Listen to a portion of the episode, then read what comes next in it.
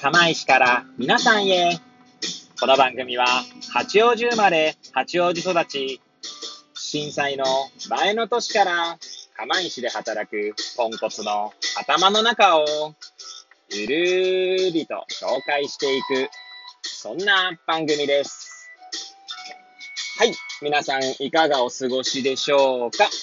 変な髪型をしたポンコツ薬剤師こと町田和俊でございます。というわけでですね、今日も気軽にゆるりとおしゃべりしていきたいと思います。さてさて、今日は何の話をしよっかなーって感じなんですけれども、収録日時はですね、令和3年5月の11日の火曜日、時刻は8時30分を回ったところでございます。はい。いつものようにですね、この時間はえ、会社に向かうですね、車の中で、エアポッツをつけて、運転しながらお届けしております。はい。で、まあ、いつものようにですね、今日は何を話すか問題なんですけれども、はい。そうですね、今日たまたまですね、まあ朝ですね、妻と会話している中でですね、まあ思ったことをですね、ちょっとつらつらと語っていきたいなと思うんですけれども、まあ、どんな話をしていたかというとですね、まあ、ここ最近ですね、配信しているように、まあ、私自身ですね、ちょっとあの、家をね、建てるっていうことでですね、まあ、家族でいろいろ話し合ったりしてるわけですね。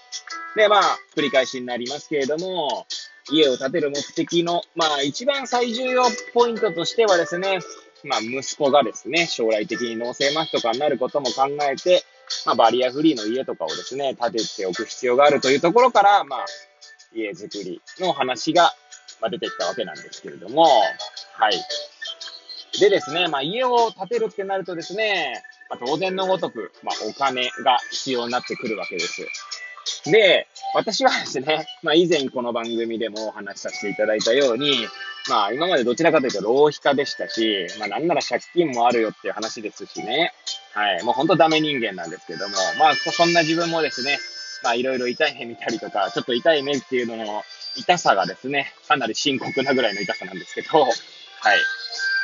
まあ、それはさておきですね。まあ、だいぶ今自分の、まあ、お金に、と、お金っていうかね、まあ、お金について考えることができるようになりましたね。はい。まあ、そんな中でですね、まあ、妻と、まあ、お金だったり、まあ、浪費なのかどうかみたいな、そんな話をまあ、していく中でちょっといろいろ思ったことがあったので、今日は話していきたいと思います。もしよければ最後までお聞きいただければ幸いでございます。はい。まあ、冒頭申し上げました通りですね。まあ、お金の話をしていく中でですね、今よくですね、最近妻に言われるのが、まあ、ちなみに私、あの、妻からですね、まあ、何と呼ばれてるかというと、まあ、町田さんって呼ばれてるんですね。まあ、それは当時全然その結婚とかの前に、まあ、付き合ってる時からそう言われていてですね、まあ、旦那のことを名字でさん付けで呼ぶのはおかしいんじゃないかっていう意見もまあ、あるんですけど、まあ、うちにはそれでまあ、いいと思ってはいるんですけれどもね。はい。まあ、いろんな意見があると思いますが、はい。まあ、なかなかですね、妻も訂正できないところもあるんだと思いますので、修正ですかね。訂正じゃなくて、はい。で、まあ、その、いや、町田さんが今まで使ったあの、なんか無駄なお金、ほんと返してほしいよね、とかって言って、言うことを言言言うんですよね。もちろんあの、なんていうか、深刻そうに言うわけじゃなくて、こう、一応夫婦の雑談の一環で言うんですけれども、はい。別に私もそんなに、あの、すいませんとかって言いながらね、はい。まあそういう日々を楽しんでいるんですけれども、はい。で、まあ、ただね、それを言われた時にいつも思うのが、まあ、投資なのか浪費なのかって結構、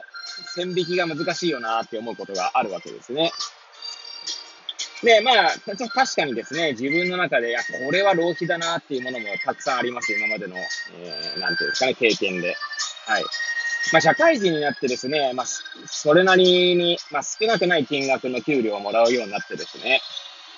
まあ、ある時期なんですけれども、もう本当に欲しいものを買いまくっていた時代、時期があります。まあ、それもしかもですね、まあ、以前も申し上げました通りですね、結構、クレジットカードとかも使ってやってしまってたこともあるので、はい。そしてね、えー、リボ払いにして、リボ地獄を見ているのが、まあ、今なんですけれども、まあ、それはさておきですね、欲しいものを買いまくっていた時代もあったんですが、今ですね、結構ですね、その当時買ったものはですね、だいぶ、なんていうんですかね、もう今の家にはないんですね。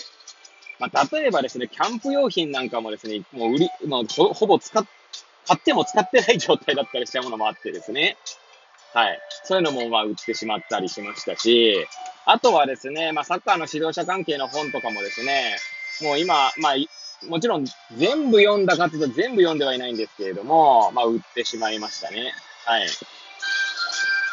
で、まあそういうのをですね、まあ浪費とするか投資とするかっていうところなんですけれども、まあサッカ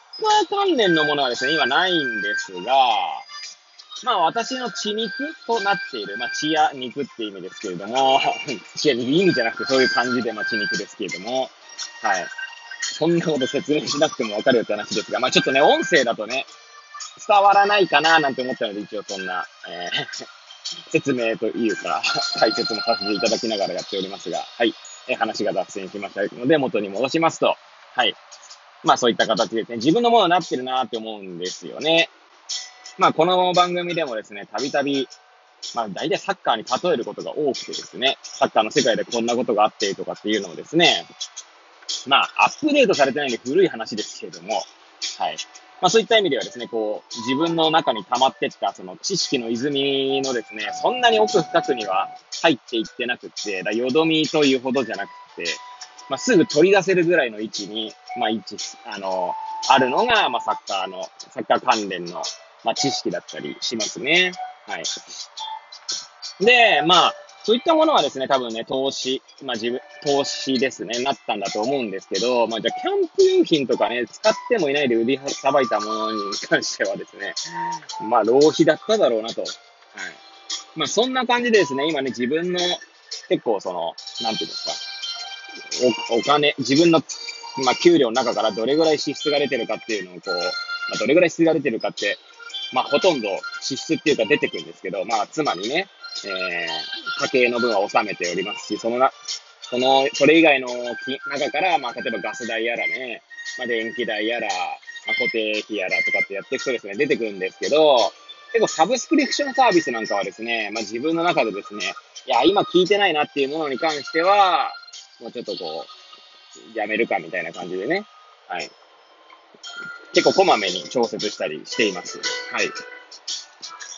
そうなんですよ。だからこう、使うか使わないかとか、まあ使って意味があるかどうかと自分が感じるかどうかっていうところなのかなと。先ほどの投資か浪費かっていう意味でも、後から振り返ってですね、まあそれを投資と思えるかどうかっていうところも、まあそういう意味では本当自分次第、すべては自分次第、自分がどう捉えるか次第なのかなと、まあ朝思ったんですよ。なのでまあ今日それ喋ってみようかななんて思ってですね、こうやってつらつらと喋っているわけですけれども、はい。まあね、よくね、あの、なんだ、スティーブ・ジョブスのね、スタンフォード大学でしたっけ？どっかの大学の、えー、スピーチですね、卒業の、卒業式かなんかだったと思うんですけど、はい。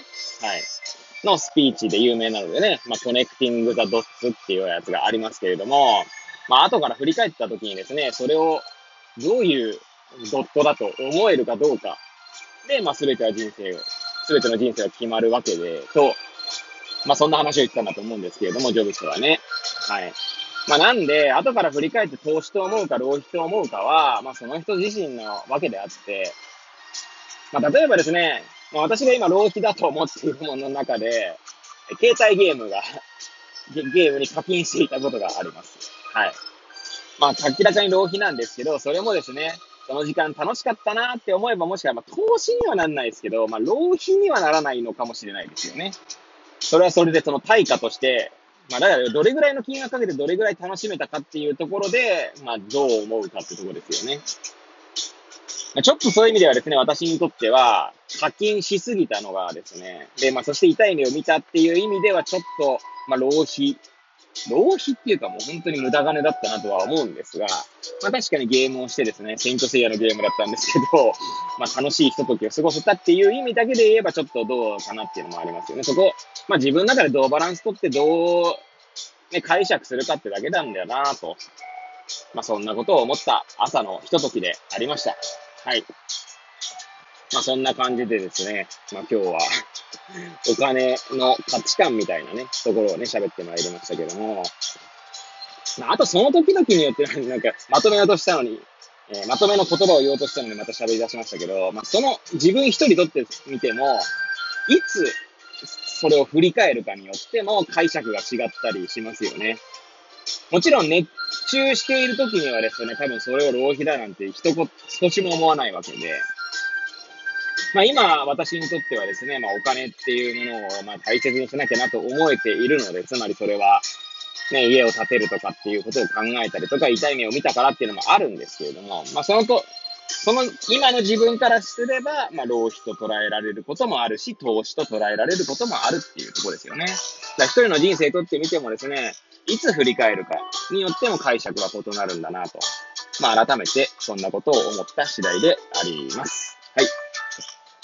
ということでですね、いつものようにグダグダした話でしたけれども、えー、最後までお聞きいただき誠にありがとうございます。そしていつも聞いていただいている皆さんには本当感謝申し上げます。えというわけでですね、これを聞いていただいた皆さんがより良い一日を過ごせますようにとお祈りさせていただいて、今日の放送を終了したいと思います。それではまた明日皆さんお会いいたしましょう。さようなら